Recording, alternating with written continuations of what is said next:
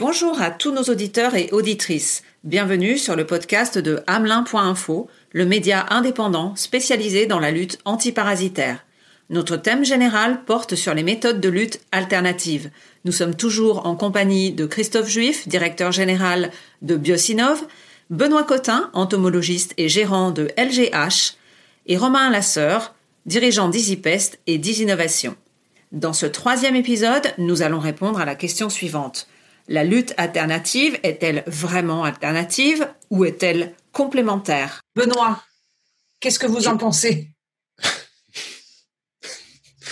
Je pense qu'elle est, euh, comme disait à un moment donné Romain tout à l'heure, elle est vraiment dans l'évolution logique, euh, sociologique, euh, technique, scientifique de notre métier.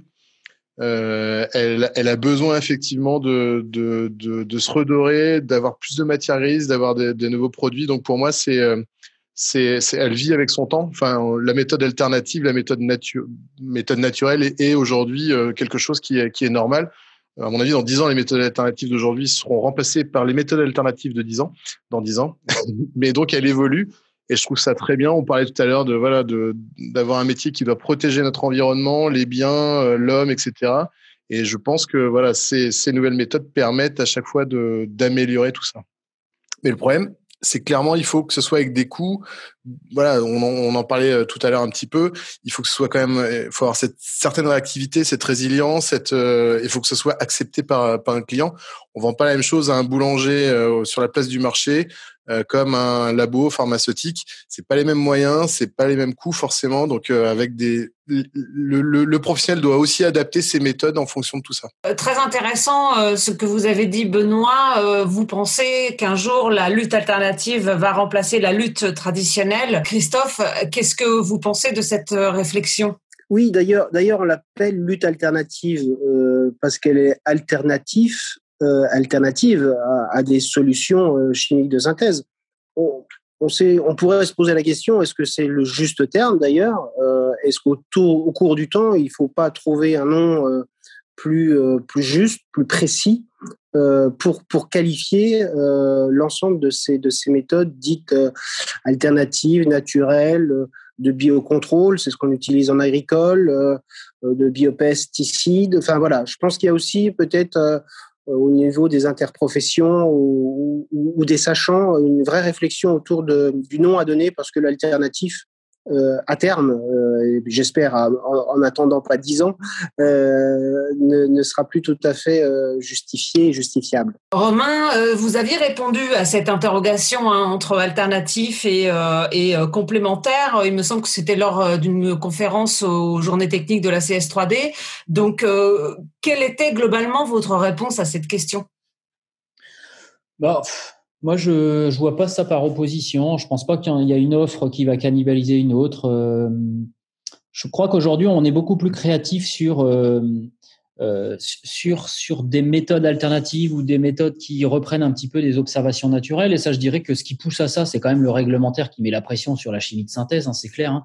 Aujourd'hui, le réglementaire qui est beaucoup plus focalisé sur le spectre de risque des solutions que leur spectre d'efficacité fait que les industriels ont plutôt tendance à, vouloir développer des solutions qui ont un spectre de risque moins important et parfois au détriment du spectre d'efficacité qui devient un petit peu ténu et qui nécessite qu'on ait des prestataires qui soient extrêmement bien formés pour pouvoir les utiliser dans, les, dans le bon format. On a élargi le, on a élargi le catalogue potentiel de solutions en partant de la chimie de synthèse qui était assez restrictive, euh, qui est tournée autour de deux, trois modes d'action vers des solutions alternatives en intégrant des solutions physiques, des solutions chimiques, euh, chimie, chimie naturelle, comme c'est le pire être, des solutions euh, mécaniques également avec le piégeage. Voire même, c'est vrai qu'aujourd'hui, nous, euh, bah, on, on, en est euh, sur certains sites agro-industriels ou des sites pharmaceutiques à réinstaller des oiseaux de proie naturellement présents sur le site pour augmenter la prédation naturelle des rongeurs et des oiseaux comme les pigeons en extérieur pour éviter l'utilisation de produits biocides.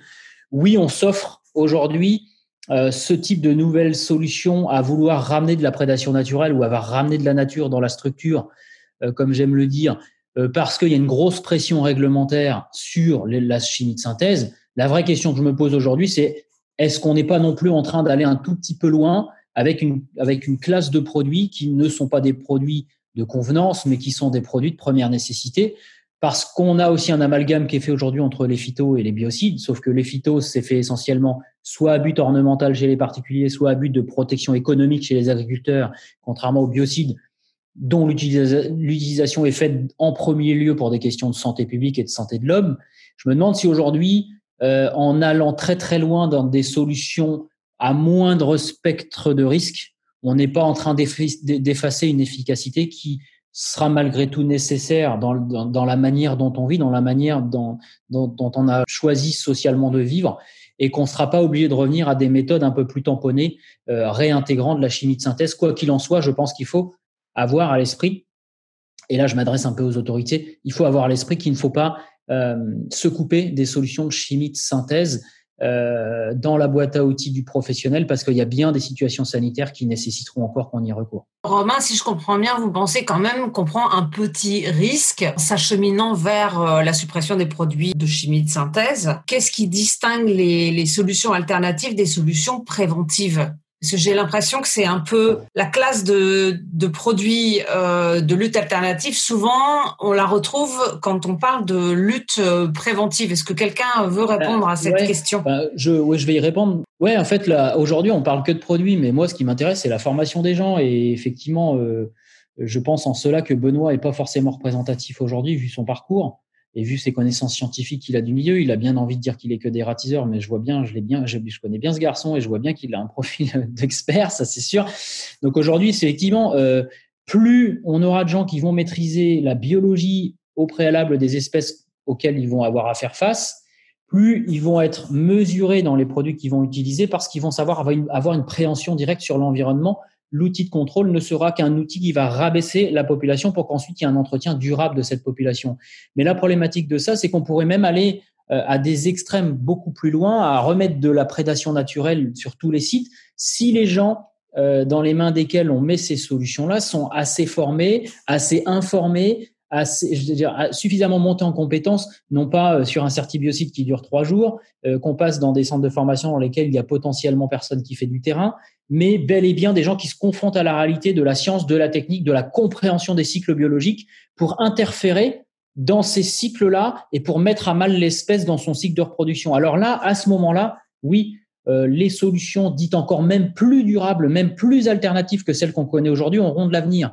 Mais la, problématique étant que d'une part, on a des situations d'urgence sanitaire extrêmes. J'en veux pour preuve de la peste à Madagascar, j'en veux pour preuve du moustique tigre qui est en France avec des potentielles épidémies qui nous attendent.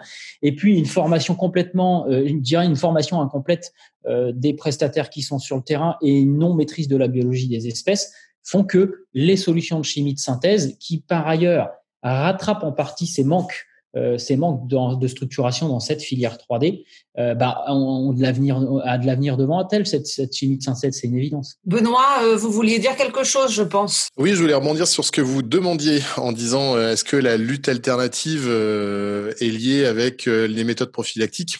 Bah, J'ai plus envie de dire que nous, on, enfin, on devrait essayer de faire de la lutte raisonnée. Donc euh, voilà, et c'est et dans cette lutte raisonnée, il y a les méthodes prophylactiques, il y a les méthodes alternatives, il y a les méthodes chimiques. Et donc voilà, c'est c'est à chaque fois, et c'est ça qui fait vraiment le charme en plus de notre métier, c'est que euh, vous avez des densités de population qui sont différentes sur chaque site. Vous avez un client il y en a un, c'est une pince. Hein. Il y en a un autre, il est complètement stressé euh, par euh, par l'environnement parasitaire, donc il est prêt à mettre tous les moyens nécessaires. Et donc c'est à vous après en tant que professionnel d'adapter justement ces méthodes, évidemment tout en gardant à l'esprit l'environnement, les, les animaux non cibles. Mais c'est ça en fait qui fait le qui qui qui fait que vous avez un puzzle et il faut réunir tous ces, toutes ces pièces comme ça pour que tout le monde soit satisfait. Et c'est ça qui fait vraiment le charme du métier. Oui, c'est d'ailleurs le, principe de la lutte intégrée qui, intègre, qui intègre tous les outils. la lutte intégrée, elle, intègre quand même déjà de base tout de suite la notion de chimique. Euh, après, elle va, elle va, elle, elle, part sur un principe de suivi de population, des densités de population, mais souvent il y a quand même cette finalité chimique. Tout à l'heure, quand même, dans une lutte raisonnée, on est vraiment d'accord. On a euh, clairement, il y a, il y a de nombreuses interventions qu'on pourrait faire et qu'on fait sans qu'on renseigne simplement les gens, ne serait-ce que par un coup de fil, un coup de téléphone, euh, et, et, on arrive à, à, régler certains problèmes dits nuisibles. Alors ça, c'est pour du particulier, mais euh, on arrive à régler très facilement euh, certains problèmes nuisibles pour du particulier. Voilà. Après, des problématiques euh, rat, souris, euh, blat, là, c'est déjà quand même beaucoup. Et punaise de lit, évidemment, c'est quand même beaucoup plus délicat. Christophe. Je, je ne pense pas du tout que les méthodes alternatives soient plus préventives euh, que, que, curatives, ou en tout cas euh, plus à mettre dans le, dans le gérant des méthodes préventives au, regard des, des, méthodes chimiques. Euh, on peut prendre quelques exemples. Benoît prenait, prenait l'exemple de la mythe alimentaire.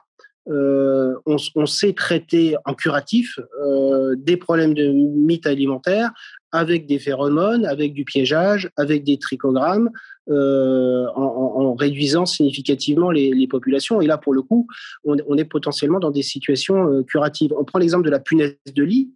Euh, avec des méthodes alternatives. On va parler du chaud, euh, du froid, euh, des traitements à base de, de, de géraniol, de terre de diatomée.